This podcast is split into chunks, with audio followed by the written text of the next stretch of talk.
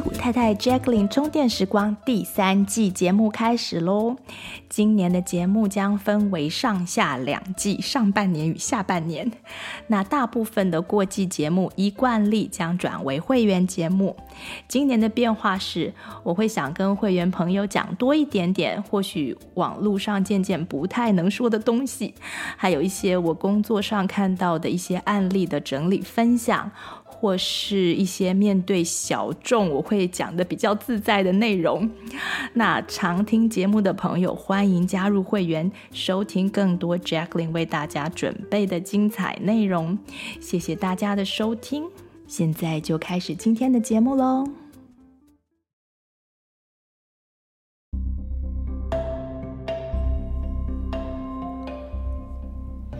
Hello，大家好，我是 Jacqueline。你现在正在收听的是戏骨太太 j a c k l i n 充电时光。今天要谈一个我觉得蛮打地的主题，就是我们 Compassion 单元的延伸，继续带大家来谈解苦，谈谈 Self Compassion，解自己的苦。苦到底是没有好坏的，不是说要想办法解苦，就代表苦是一件不好的东西。谈这个主题呢，是在帮助我们成长，增加人生体验的丰富性。人生在世，各种苦是一定会有，也一定要有的。为什么呢？因为在想办法解苦的这个过程中，我们才能够体验和成长，而且感受过苦，也才能真正体会人生的甜。那大家可以回去复习一下之前做过三集的 compassion 概述。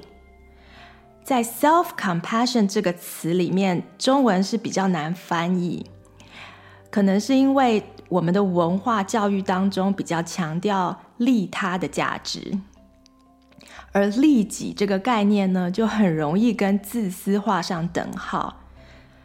那我把这个词呢翻译为自我照顾。因为 self-compassion 的本质就是一种 self-care，对自己的关心和照料。网络上有很多人把它翻译成自我疼惜、善待自己，或是自我慈悲等，都是差不多的意思。是一种学习、面对和认识自己的苦所培养出来的感觉和情操。培养自我照顾呢，这是一种 skill，一种能力，可以从自我观察开始。观察就会认识，并且理解哪些事情会让自己感觉辛苦，哪些自己事情做起来充满挑战，感觉很挣扎。什么样的情绪自己最不喜欢，会带来最多的痛苦，等等。然后呢，把自己心中那个最温柔的观察者叫出来，把它放在你注意力的聚光灯下，用最包容的眼光来陪自己过生活。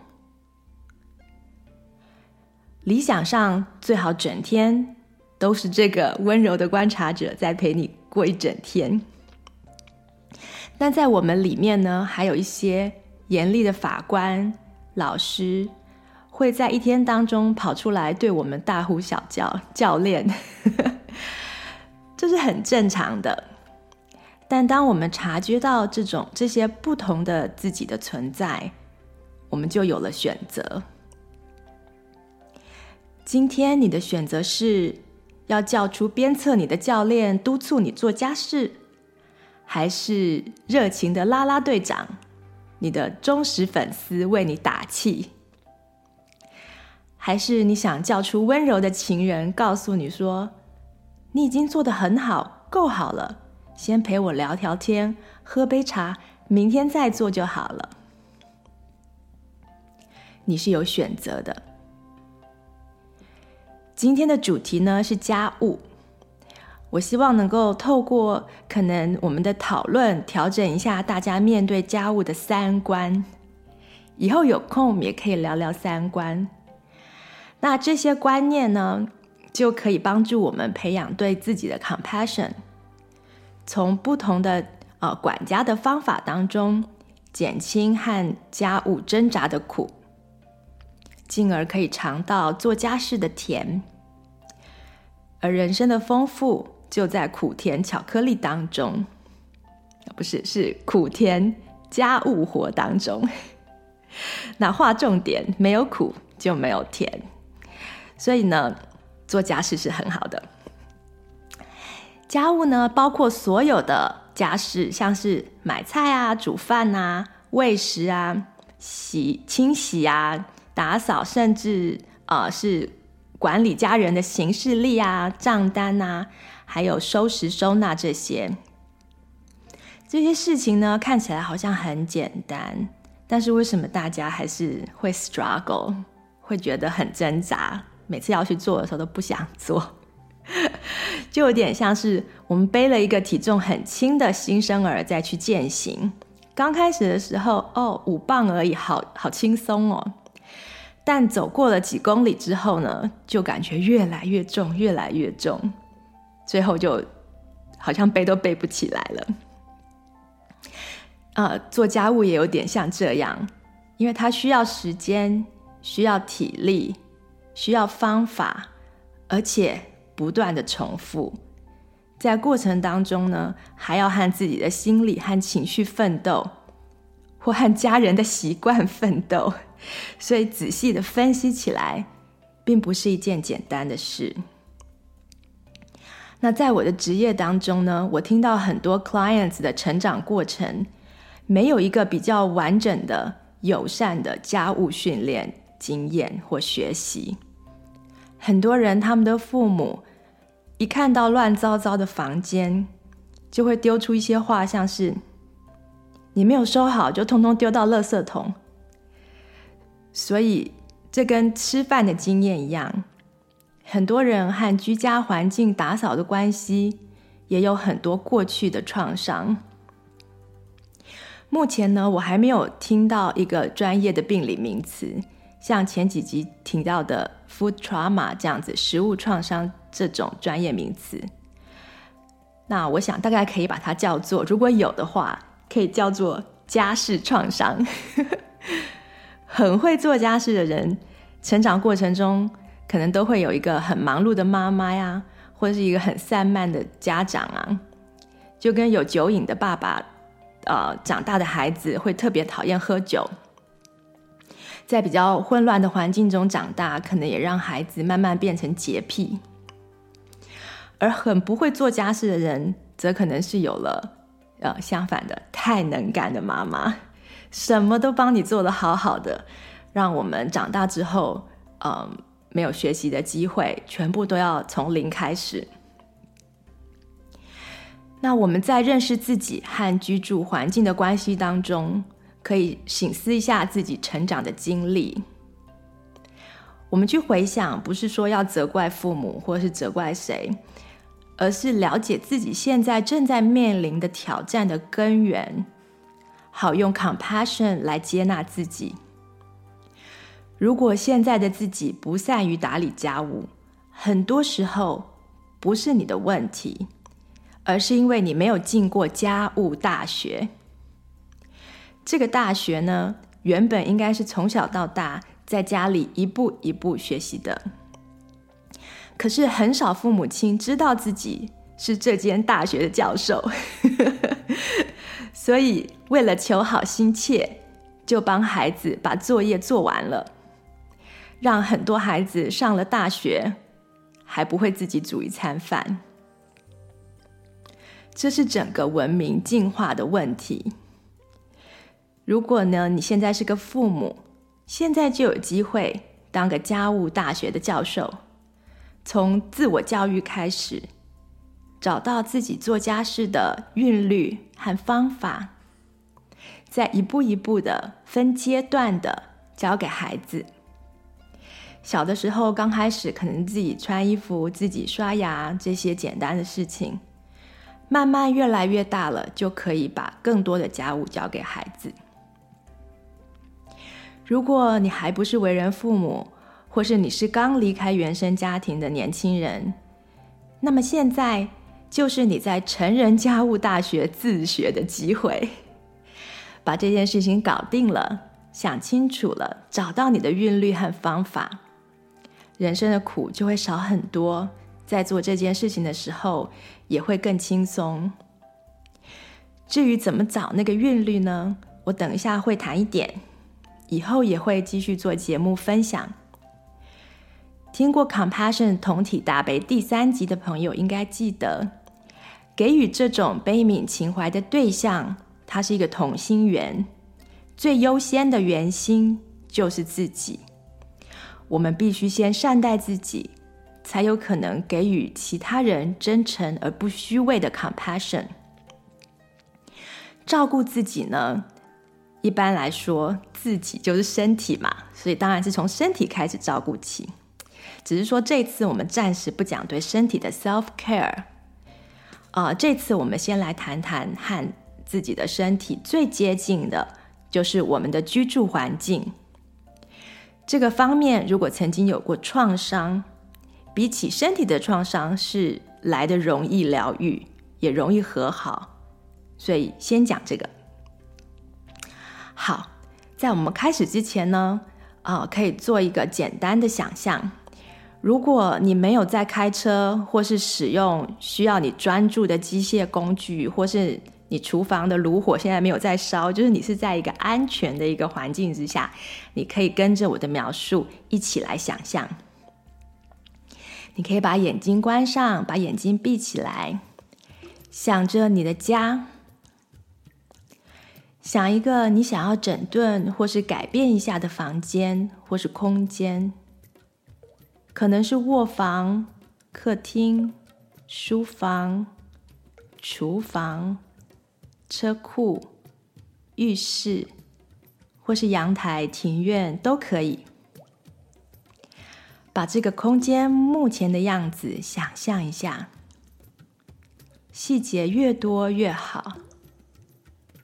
有哪些东西现在存放在这个空间里？感觉一下这个空间目前给你的感受，不带批评的问自己：在这里，我有让我舒服的地方可以坐吗？有美好的东西可以看吗？有新鲜自然的味道吗？有足够的光线吗？我想要做一些改变吗？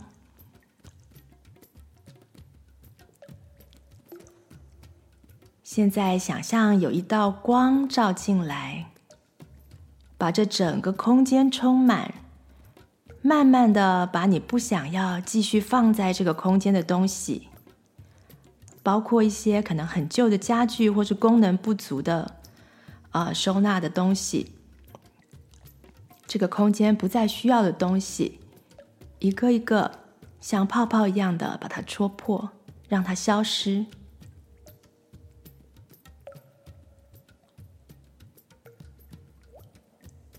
慢慢的感觉到这个空间里东西越来越少，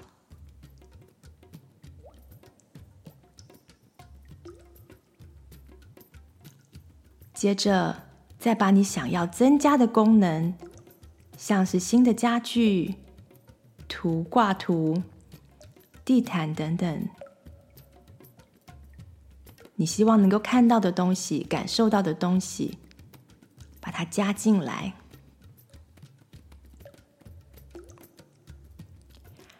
然后感觉一下这个空间新的模样，带给你什么感受？你喜欢这样子的空间吗？如果答案是正面的，就让这个感觉成为你的指南针，在接下来的几周、几个月，甚至一年以内。引导你把这个空间变成更能为你的生活服务的地方，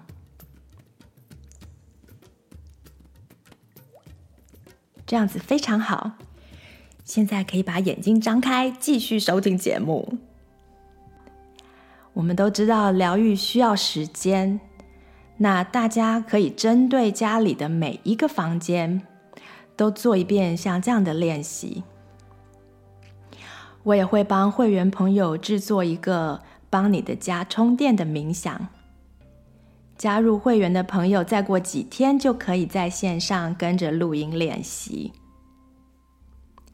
人和居住环境的奋斗是一种大多数的人都得面对的，是每天的，每天都有碗盘，都有脏衣服。即使你都不吃饭，都不换衣服，每天家里还是都会有灰尘堆积，杂物也会堆积。矽谷太太充电站以前节目中曾有一集谈过打扫这件事。之前分享过很多的概念和方法，当时我们也有分享一些马里会的整理魔法。等一下我会跟大家更新一下我们搬家以后的新策略。这一集我要给大家一些不同的观点，有一些比马里会的更容易做到、更容易理解的心态。我在实行了马里会一阵子之后，发现了另外一个让我觉得也蛮有用的网红，他叫做 K C Davis。他发展出来了一套自我照顾的理念。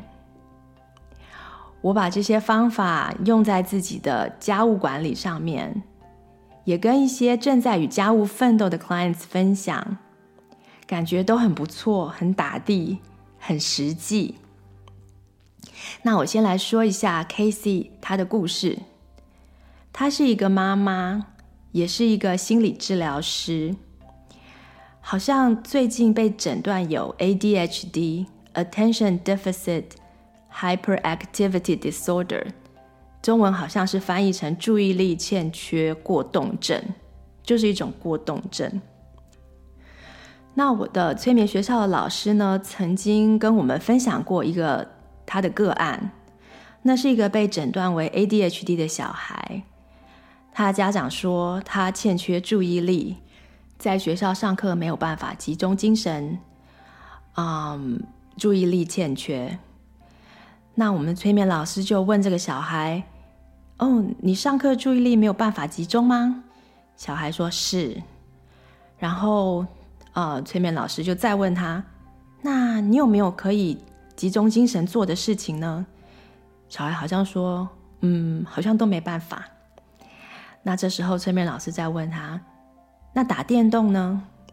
小孩子就笑了：“你打电动一次可以专注多久？也是五分钟不到吗？”那当然不是喽。家长就说：“哦，他可以专注好几个小时打电动。”因此呢，就像我另外一个瑜伽老师说的。ADD 注意力欠缺可能不是最恰当的诊断名称。大多数有 ADD、ADHD 的人可能是 interest deficit，它不是 attention deficit，它不是注意力欠缺，而是兴趣欠缺。如果做自己有兴趣的事情的时候，他就没有这种注意力欠缺的问题。所以有类似问题的朋友，也可以观察一下他说的有没有道理，因为这样子的解决方法其实是不太一样的。回到 KC 这个妈妈呢，她跨入 self care 这个领域是在疫情的期间。刚开始的时候呢，她要一个人带着两个还在包尿布的小小孩，一度都快要发疯了。她说，因为在封锁期间，哪里都不能去。也不能和朋友约 play day。当过父母的都知道，学龄前的孩子，尤其是比较生比较少的，或是独生子女，几乎时时刻刻都需要父母的注意力。只要孩子不睡着，父母或是照顾者就几乎不可能有连续达到，比如说十分钟、二十分钟以上可以做其他事情的时间。不知道台湾的情况是什么样，应该跟美国差不多。学龄前的孩子呢，就会呃，父母就会常和邻居、幼儿园的同龄朋友在放学之后相约去公园啊，或是彼此的家里后院玩几个小时，让家长可以放松一下，和其他的家长聊聊天之类的，让彼此的小孩陪自己的小孩一两个小时，那大家在心理上、体力上都可以得到喘息。可是，在封锁期间，他就没有办法这么做。那他当时又是新手妈妈，所以他 ADHD 就常发作。那经过我刚刚的分享，大家可能可以把这个发作呢想象成生活中完全没有他有兴趣的事情，但是却有很多他需要去做的事情，所以引发的症状呢就是什么事都不想做。那大家可以观察一下，看看有没有道理。那他会带着孩子，那时候带着孩子开车上高速公路，在空荡荡的大马路上呢，就开来开去，开好几个小时的车，然后看着高速公路旁边偌大的广告牌，闪着疫情的警告和死亡人数，也牵动着他复杂的情绪，就这样不知所措的过了好一阵子。那在那个时候呢，他开始。呃，在 TikTok 上面放自己在家里洗碗打扫的影片，因为他发现他如果不这么做，他根本就不会想去做任何的家事，所以他就把自己和家务间的挣扎公开在网络上。他说，因为要他去做家务，简直就像是上刑场，做之前不想开始，做了中间痛苦万分。做了之后也得不到疏解，真的太惨了。不过呢，如果把家务和媒体结合，和 TikTok 结合，倒是给了他一些做家务的动力。你看他是不是不是不能做，而是没有兴趣？当他能够为自己找到有趣的点的时候，他就有办法把那件原本没有办法执行的事情做的还挺好的。出乎他所意料的，他的 TikTok 频道得到很多的家庭主妇、主夫们的共鸣。他整理家里的样子是着实的在挣扎，让大家看了觉得好好有同情心、同理心。过了一段时间之后，他就领悟出了一些做家事的方法和韵律。就像我刚刚说的，他把他的心得集结成书。然后就变成家务专家了。他把他面对家务的办法称为 struggle care，叫做挣扎管理或是挣扎照顾。那他的书名是 How to Keep House While Drowning，如何在快要淹死的状况之下管理家务。我看了一些他的影片，他家真的可以是非常非常乱到好像快要把人淹死了。如果呢，他当初有就是曾经下过一个决定，然后使用马里会的方法，可能就不会呃每个礼拜都会乱到那个程度。但是马里会的方法呢，进入障碍有点高。我们家很多年前在学习那个方法的时候，是连续跑了一个多月的 Spark Joy Marathon，就是所谓的整理魔法马拉松。一个类别一个类别照着他的书，然后慢慢弄，慢慢弄，最后才有可收拾这个成效。但是如果没有那么大的意志力去跑那个那个月的马拉松呢？KC 的方法还真的是不错。他把家务称为 care task，照顾任务。所有家里的事、孩子的事、宠物的事，都是照顾任务的范围。他不太使用 chore 这个字，因为这个字已经被用的，就是有一点污名化，就有点负面。那在这里呢，我还是用家务这个词，有的时候会用 care task 交换使用，意思是一样的。另外呢，主要管理管家的那个人，我在这边就称为妈妈，因为大部分的家庭呢，家务主要还是妈妈在做。如果你是那个管家的，而你刚好不是妈妈，你是爸爸，或是你是核心家庭成员中的其中一个，或是你是一个室友，我就在这里说的妈妈呢，就是指你。那 K C 跟马理惠一样呢，他也非常注重心法，虽然他有很多的操作方法，他提供了大家六个管家原则。那我会先分享这些原则，这些原则也就是帮助大家得到 compassion，还有帮助大家建立调整持家的三观。之后再介绍一些我用过的一些实际的方法，我觉得不错的方法。嗯，他的家务哲学呢，主要是绕着一句话：我们存在着，不是为了要把居住的空间打理好，不是为了要服务自己的房子，相反的是，我们的居住空间，他们是为了要服务我们，也就是你的房间是为了你而存在的意思。那他的第一点原则就是，家务 care task 是一件。道德中立的事情，有很多人呢，家里很乱，就会自责，觉得自己不够好，不如别人。有些人甚至会批评自己性格懒散，或是容易拖延这些的。其实，你的人格品德和你的环境是没有丝毫点关系的。整理的一尘不染，并不就代表这是一个比较优秀的人。家里乱乱的，也不代表你是一个失败的人。在面对家务的时候，可以感觉一下每件事情它的道德中立性。像是脏碗盘是不会对你有任何价值批评的，而堆得满满的脏衣服也不会感觉你欠了他们什么，他们就是在那里而已。当家里很乱的时候，很多人心情已经不是很好了。家里乱，可能是因为没有时间，生活很忙碌的产物，压力已经相当大了。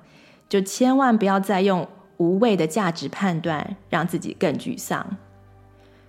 理解这个原则，也就是给自己的一种 compassion，给自己的一种爱心。那马理惠他宣扬的心态，则是更进一步的对环境和周遭的物品都产生感激和喜爱之心。我们也可以在做家务的时候调整自己的感觉，让我们的心充满对物件的正面情绪，而取代对自己或是室友，不管是孩子、先生、老婆或父母的不平衡或不满的心情，把它用啊、正面的情绪、感激的心情取代，因为不满的心情对你面前。面对眼前的呃呃脏衣服或是碗盘，是一点帮助也没有，只有负面效果，而且会让你做完之后也没有办法觉得开心。所以，既然要做，就要开开心心的做。一句老话，你可以告诉自己：“I get to do it”，而不要说 “I have to do it”，或是。I'm not a good person，或是更糟的，I hate doing it with a passion。对，所以这就是第一点原则。第二点原则，不管你的功能如何，你都值得被善意与爱心对待。功能的意思呢，就是你一天能够做多少，然后呢，你可以做到什么程度。那我翻译为：面对 care task，面对家务的苦，你是值得自己和他人的 compassion 的，因为你正在受苦，正在挣扎，所以是需要用感激、善意和体谅来减轻这个痛苦。所以同住的人如果能够分担这个苦，当然是最理想的。等一下我会多说一些带动全家分担家务。但是有些时候，甚至不需要有人帮忙。很多家庭主妇的抱怨，不真的是家务太多，而是家人把他的辛苦当成理所当然，没有人表达感谢和体恤之情。那不被感激的家庭主妇呢，在心情很糟的时候，就很容易生病。这是潜意识用生病。用负面情绪或是疲倦来保护我们，生病的时候会失去一些生活上的功能，不只是失去家务的功能，也会失去玩乐的功能，所以并不是一个很好的策略。但是潜意识 就是这样子的运作，所以我们可以用一些简单体贴的话，帮自己把电充满，一点赞美啊，一点体谅都会很有帮助。如果别人不感激我们呢，我们可以先给自己价值，给自己善意，用好话、好的念头来鼓励自己。不管今天做了多少，都给自己拍拍手。即使是累到只有力量为全家叫个晚餐，就说可以对自己说：“我真是太爱你们了，这么累还帮你们点晚餐。”或者是说为宝宝好好梳个头、刷个牙。都可以在心中庆祝和赞美自己，知道说我今天给自己充了电，我好好睡觉，给自己 compassion，明天可以走更长远的路，就是请出那个心里的情人，对你有有量有体谅的情人。第三点原则，了解羞耻感是个人功能的最大敌人。羞耻感就是 shame，个人功能就是我们刚刚讲的，在做家务上你能做多少，一天可以做多少。有些时候，我们因为自己做的不如自己或家人的预期或标准，就觉得自己很失败，感觉很羞耻，觉得好像自己能力不足，或是因此都不想请朋友来自己住的地方，这些都是羞耻感的症状。有些时候也会变得对孩子大吼大叫，或是对先生太太就是呃冷战这样子，所以羞耻感也会转成愤怒。台语有一句话叫做“更小登羞气”，更小就是羞耻的意思嘛。那对，就是羞耻感转为生气，转为愤怒，这是很生动的形容。很多人在家务奋斗的过程当中呢，都是很愤怒的。那你愤怒是为了要让自己不要感觉到羞耻的一种武装，因为羞耻的感觉非常的不舒服，它是一种比较比较苦的苦。那愤怒呢，它是一个比较外放的一个情绪，它至少它的那个痛苦的程度没有像感觉到羞耻感那么的苦。所以愤怒是二级情绪，以后我们可以呃呃专门讲这个。总之呢，羞耻感是让我们愿意好好学习、规划与执行家务、展现个人基本功能的一个最大敌人。那这一点和第一点是有异曲同工的道理。我们要学习的是了解家务做得不好，环境的状态与个人的价值是没有关系的。在我遇过的朋友里面，最善解人意、温暖的人当中，很多家里都是乱乱的。那也有一些家里整理得非常干净的，却给人一种好像有点挑剔或是冰冷的感觉。当然，这些这些状态都有相反的状况。总之呢，家里的状态是与这个人的好坏是没有关系的。大家如果还不相信，还要批评自己，那我再另外给你一些例子。有些动物可能也是非常混乱，甚至非常的肮脏，却是无比的可爱，像是小猪、小狗、小鸡。那有些动物呢，它天生就爱干净、爱洗澡，它也是非常的可爱，像是小猫、小鸟。那有些动物呢，它很浪费，吃东西撒的到处都是，就像我们刚刚讲的小鸡，它喷出来的食物呢，是会造福旁边的动物。那有些动物是专门清理别人身上的脏东西，一点都不浪费，但是我们却不想接近它，就像是秃鹰或是苍蝇。那同样的这些德性套到人的身上，怎么搞得突然就有好坏之分？突然浪费就不好，爱清洁就很好？我并不是说浪费好，我的意思是说，嗯，你懂的，这些其实都没有所谓的好坏之分。那这些价值本质上似乎是非常的反自然，它是一种文化和个人的偏见而已。所以，当你在做家务的时候，如果你听到自己心里面的那个教官在骂你的时候，就不要太在意，就把自己想象是一只可爱的小猪就好了。第四点的原则，他说：休息是一种权利，不是奖赏。这一点非常非常的重要。我甚至会更延伸的说，休息是一种需要。不是一种好像要争取的一种权利，或是特殊节日的奖赏。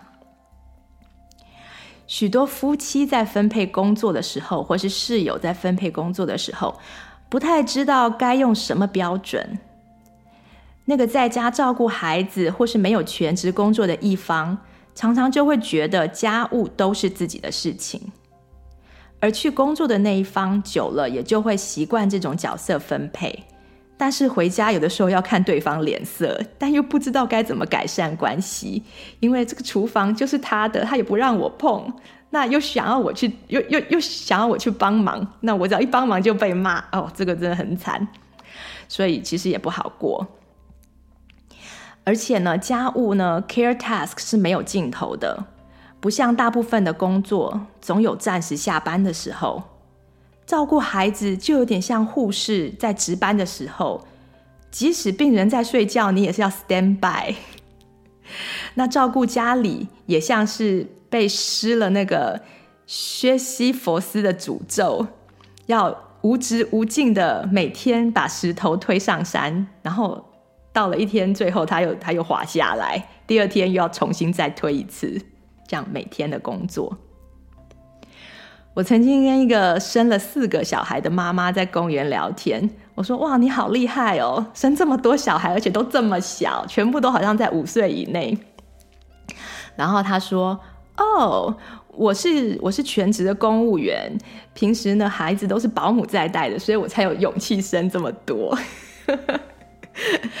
所以呢，家务的分配不应该是看谁做多少，而是一种。休息时间的分配，每个人呢都有休息的权利和需要，不是到了母亲节才要帮妈妈做这个做那个，而是我们要看妈妈，就是妈妈就是这个管家的那个哦。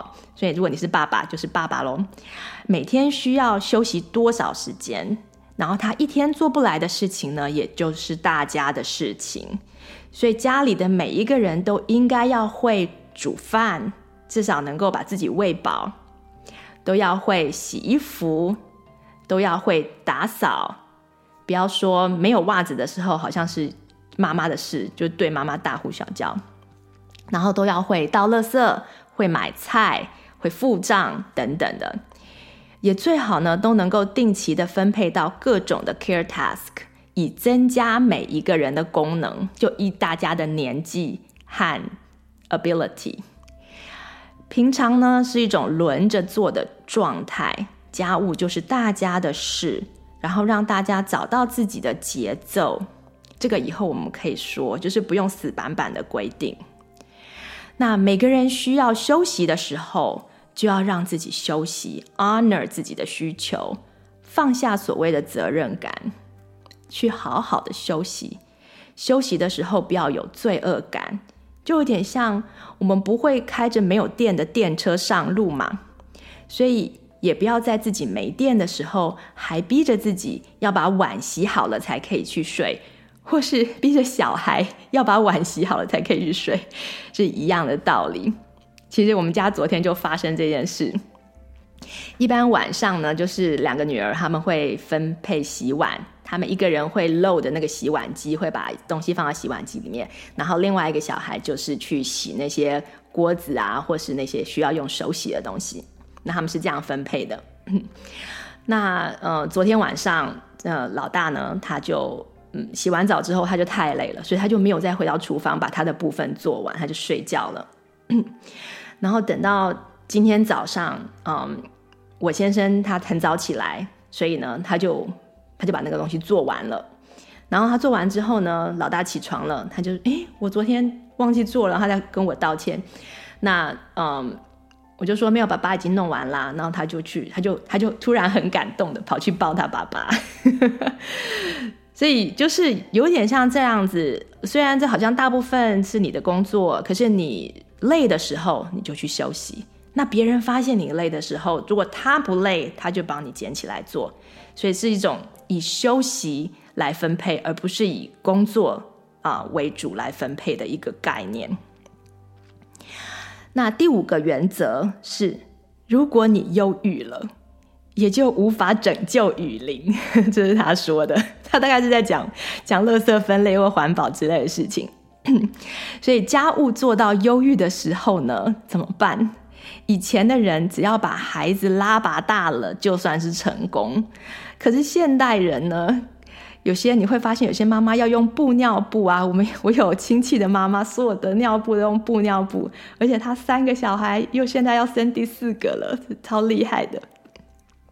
然后要用布纸巾啊，要亲喂母奶，要自己做婴儿食品，要自己做清洁用品，然后不用的东西一定要去回收、转卖或者再利用或捐赠，才是所谓的有新的道德的公民。那所以 Casey 就放了这个第五个原则在这里，告诉我们：如果做得来，当然没有问题，就做；但是如果时间压力、体力不足，环境里又充满噪音的这个状态，你就用纸尿布吧，你就用湿纸巾吧，或是就用免洗餐具，就就就今天不要洗碗了，点外带。或是啊，喂奶喂得很辛苦，就去找配方奶。其实，其实配方奶也不是那么容易找，就是有些要要 test 孩子哪哪一种可以嘛。然后不想打扫，就暂时请人来打扫一段时间，或是一天当中请人带几个小孩，呃，几个小时的小孩。那孩子不爱穿、不能穿的衣服，已经不玩的玩具。有些时候越积越多，越积越多的时候，你呃可能就要做个决定，把某些东西直接丢掉。这样子的概念可以拯救很多有环保意识，但是又非常挣扎的的妈妈。那我一直不是一个极端环保的人，我基本上不是一个极端的人。那我也不浪费东西，我用东西的时候如果有点坏，我就是一直修，一直修，一直缝，一直缝。那到最后不能用的时候，通常也就是没办法再利用，只好丢掉。但是在我用塑胶的东西的时候呢，还是会有一点罪恶感。之前，一直到我读到一些研究说，哦，其实塑胶是比我们想象的更容易分解，太阳光就能够快速的分解塑胶，甚至我之前以为的万恶宝丽龙，好像要好几百年才能分解的。在阳光下也是几十年就分解了，在海里还有所谓的分解塑胶的微生物，所以虽然我们还是能做环保就做，但是不用因为这样就让自己忧郁。重点是环保要做，生活要顾，生命也要顾，在个人的层次上。我们要先能够让自己活着，再来是活着身心健康，最后才是经营美好的环境。那如果你和我和还有我的一些朋友一样，被复杂的垃圾分类规定搞到快要忧郁的时候，可以适时的在这个观念上放松自己，放过自己，那重新找到一个环保原则和家务之间的一个平衡。好，再来是第六点原则，够好就是完美。在做家务上呢，Casey 给了我们好几个层次的目标，我觉得蛮有趣的。第一个层次就是呃，functional，就是说，如果你的家可以有实用性，发挥家的实用性就可以了，这就是你的目标。第二个呢是第二层次的目标是 comfort。就除了你的你的家除了有实用性之外呢，它还让你觉得舒服。最后呢，才是马里会讲的 joy，让我们居住的地方和拥有的东西为我们带来喜悦，就回家了就开心。如果你的目标是实用，房间和物品的功能够好的话，那就是就是 OK 了，就是完美，够好就是完美，这是他说的。那如果再说细一点，做家务的目标就是要能够用嘛，譬如说干净的碗盘，要有干净的衣服，桌子要有足够的空间可以吃饭，可以工作，椅子要有空间可以坐着。走廊要能够走得过去，流理台要可以切菜，水槽要可以洗菜等等，这叫做功能。那再来呢，就是追求舒适。舒适的意思就是说一个方便的感觉，像你的碗盘是容易收、容易放啊。那衣服有折好、有挂好，不是只是干净而已，是有折好、有挂好、有烫好啊。那穿起来的时候舒服，然后也容易找。然后家里有各种不多种不同形态的座椅，可以提供不同用途的休息空间。所以一般来说，你的工作流程如果方便、够干净，就会舒服，你就达到了这个层次的目标。那最后呢，才是锦上添花。你可以为家里买一些呃物件，让自己看起来开心的，不只是功能齐全而已。而清洁的频率和你打扫的功夫，也可以增加喜悦的程度。对我来说呢，就是刚刷干净的马桶 可以带来喜悦。有些人是可能他们家可能有 view 很漂亮，我知道有朋友住在那种十几层楼的高楼上面，那那他的窗户就透亮，他就可以很很喜悦。但他如果窗户脏脏的、雾雾的，他就不会那么开心。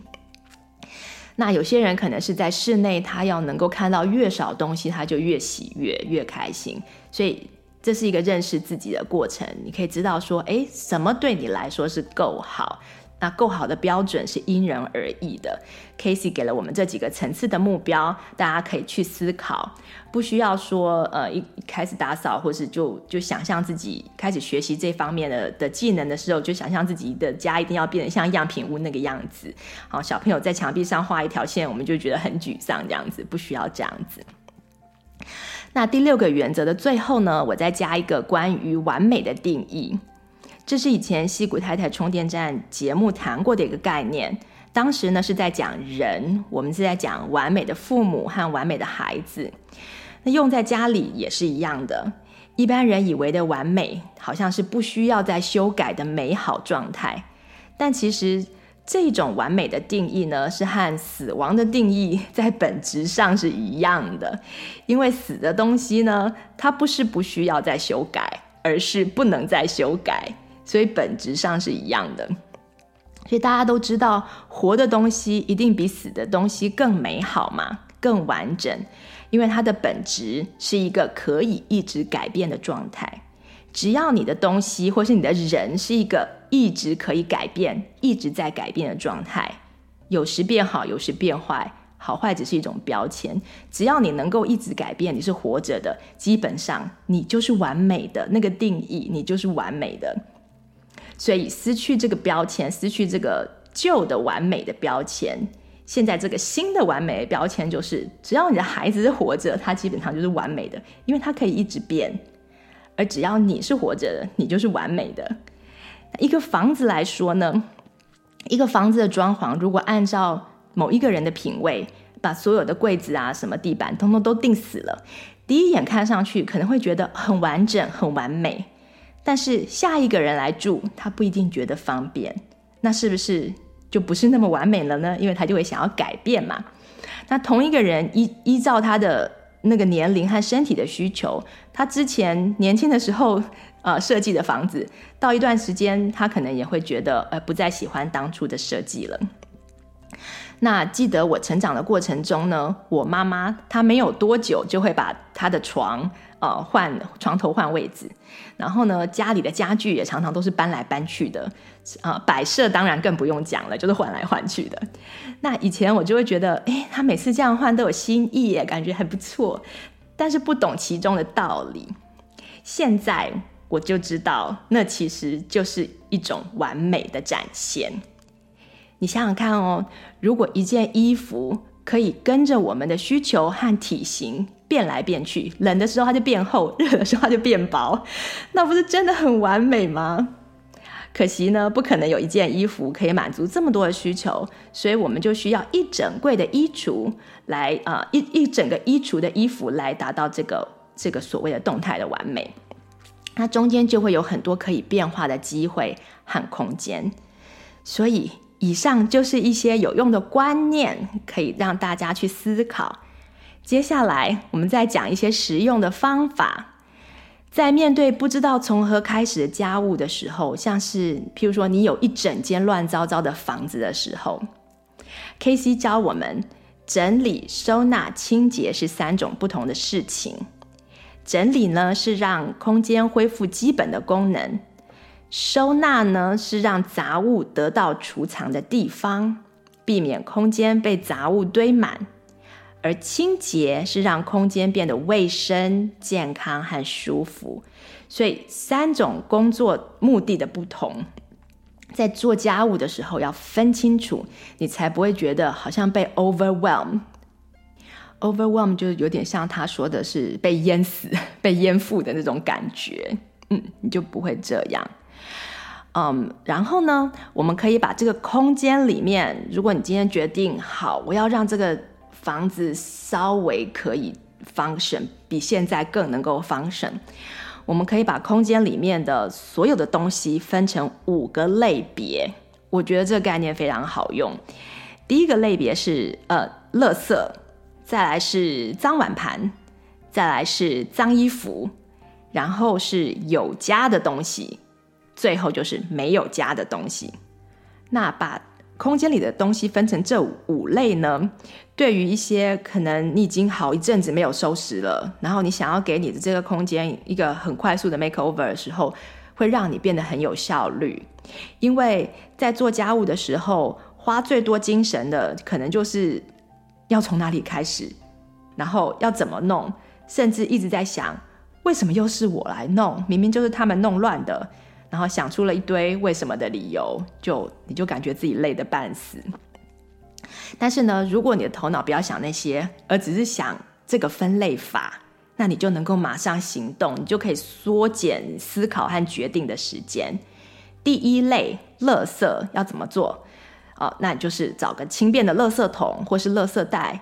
把整个区域走一遍，属于垃圾的，也就是不再需要的东西，就全部装进去。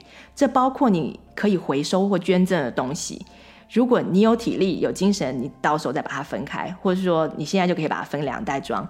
但是如果没有，你你今天已经累累瘫了，你只是想要坐下来而已，那你就全部都丢在一袋。然后第二类是碗盘。把所有需要清洗的锅碗瓢盆这些的呃杯子啊什么在吃的都都通通都放到水槽里面。现在不是清洗的时间，你就通通放到厨房的水槽，或者水槽放不下的时候，就先放在旁边的琉璃台上面，先放那里，等一下再说。那再来是第三类，第三类是衣服，这与对待垃圾的方式有点类似，你可以拿一个呃洗衣袋子或是洗衣篮子。把在这个区域的范围也是走一遍，把所有看得到的袜子啊、单只的袜子啊、外套，常常小朋友回家脱下来就是乱放嘛，所以这很很很常发生的。然后衣帽啊、鞋子啊、围巾啊这些，通通都收到一个篮子里面。然后呢，如果你有你有洗衣间，你就放到洗衣间；如果没有的话，你就先把它放到一边，先不要去洗。接下来呢，是有家的东西。把这个区域你想要整理的这个区域里面的所有有家的东西，都把它放回它的家。譬如说书的话，你可以放到书架；那如果有笔的话，你就通通收一收，然后就会放到笔筒。嗯，有玩具，就如果它这个玩具是有地方放的，你就把它放回它的玩具箱。只要是有固定收纳的地方的东西，就在这一轮里面，让他们从地面、桌面、椅子上消失。最后呢，是没有家的东西，没有家的东西就是必须要找时间来收纳了嘛，对不对？呃，包括新买来的东西呀、啊，生日派对得到的小礼物啊，然后一些什么账单、信件、报纸等这类的东西，你可以先把它呃，最后把它堆在一起，需要处理的放一堆，不重要但是却想要留下来帮他们找新家的，你就放一堆。然后呢，这样到这边的时候，这五类你都走过一次的时候，你就可以暂停，让自己喘口气，然后再决定说，诶，我如果还有精神的话，还有时间，我才去洗衣服、洗碗，或是我是去呃付账单、回信，还是我今天收纳魂出来了，我想要把这些新的东西找个地方收纳，通常那是最花脑力的，所以不建议第。就先做，如果你已经很累的话，如果你有精神才做，那通常是洗碗会是最急的，其他的工作都可以明天，但是下一餐通常很快就来了，所以洗碗我会建议大家就还是先做吧。对，那其他的东西你就可以拖到明天、后天或是周末再来做都可以，但至少呢，你在走过一次之后，你就恢复了这个空间的功能性。当你累的时候呢，你就可以把自己心中最温柔的情人请出来，对自己说一些鼓励的话，说：“啊，今天这样就差不多了啦！你看，你现在有地方坐啦，你现在可以坐下来喝杯茶，你现在可以坐下来看本书啊，或什么一些鼓励的话。”嗯，好，那最后我再分享一下我们搬家之后的一些呃新的策略。我们搬家以后呢，房子就大了一些嘛，比原来大差不多有三分之一。那我们已经住的小房子一段时间，所以很长五五六年都没有请人打扫了，所以就渐渐习惯了和就是家人之间合作的这个模式。而且毕竟孩子都已经现在都 teenager 了，都是青少青少女了。那我就把小朋友他们个人自己的厕所，他们一人有一间。呃，交给他们做，然后隔周让他们自己换他们的床单被套，然后负责他们的房间地板，还有全家的镜子，因为我们全家的那个衣橱通通都上面都放镜子，所以就很多镜子要擦，还有鸡毛掸子掸灰尘，跟清理小狗，以及每周一天市政府收垃圾之后把垃圾桶从马路上拖回来这些事情，就交给小孩做。那他们每天只要做一点，像是他们周二就是用吸尘器打扫房间地板，并且把房间里的垃圾拿出来，就这样子。然后星期五就是扫厕所，那他们会呃还把自己就是分得更细一点，就是一周的周五是洗浴缸跟淋浴间，那另外一周的中午呢，周五呢是洗马桶、水槽、台面、地板、镜子这些，他就分得更细一点，因为他们觉得。一天就是要呃把整间浴室都洗完，是一件很辛苦的事情，所以他们就自己把它分成呃两周这样隔周做。那这些事情呢，是我是跟他们讨论之后，然后他们同意，然后他们也想做，然后我才把它交给他们，而且是慢慢一点一点增加的，不是说一下子就这么多事情都是他们做，这些事情是一件一件一件慢慢加进去，到现在是诶五天都每天都可以做一件事情。然后他们就把每天的打扫计划画在白板上，提醒自己。然后我们在刚搬家的时候的第一个星期，我记得是只有那一个星期，我真的花了一点时间。我花了一个半小时教妹妹，然后花了一个半小时教姐姐怎么洗他们的厕所。像是呃，你知道那个拆那个水水槽里面的排水口不是有一个塞子吗？那下面就会容易容易有那个污垢嘛，所以我教他们怎么把它拆起来，然后就比较容易刷到这样这种小地方。还有像是淋浴间它那个排水的地方，不是都有头发吗？那怎么样把它拿起来？怎么样把这个头发呃清掉？这些小细节，那一一个一个慢慢教，然后教完之后是不是示范给他们看？是跟他们说怎么做，然后让他们做，因为他们的年龄已经到了。可以可以听得懂你的 instruction，然后然后他们就就慢慢做。只是你看看他们在做的时候，你就是要非常的有耐心，因为他们会做的很慢，比你想象一定是比你想象的慢，就是像是牵一只瓜牛去散步那种感觉。但是就是要很有耐心。然后做完之后呢，姐姐就会说：“哇哦，我看到这个这种东西，这个东西居然可以被弄得这么干净。”她就跟我说，她觉得很惊奇。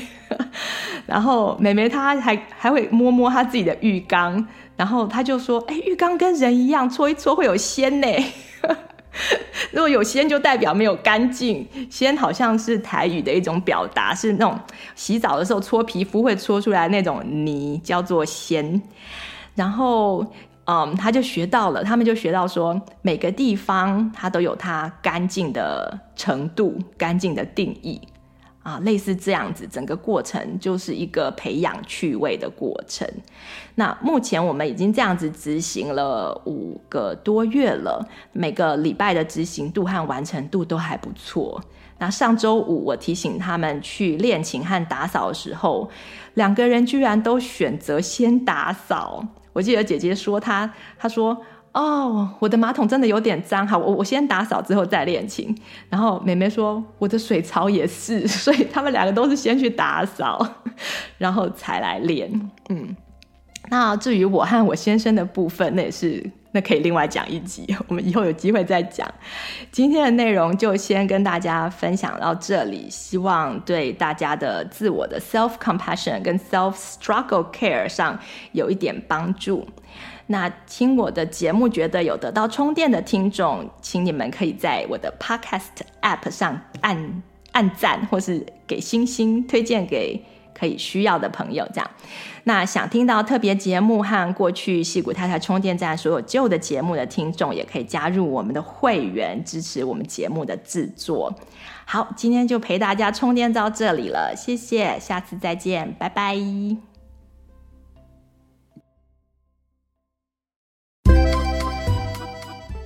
喜欢我们节目的朋友，欢迎收听新节目的营运公告。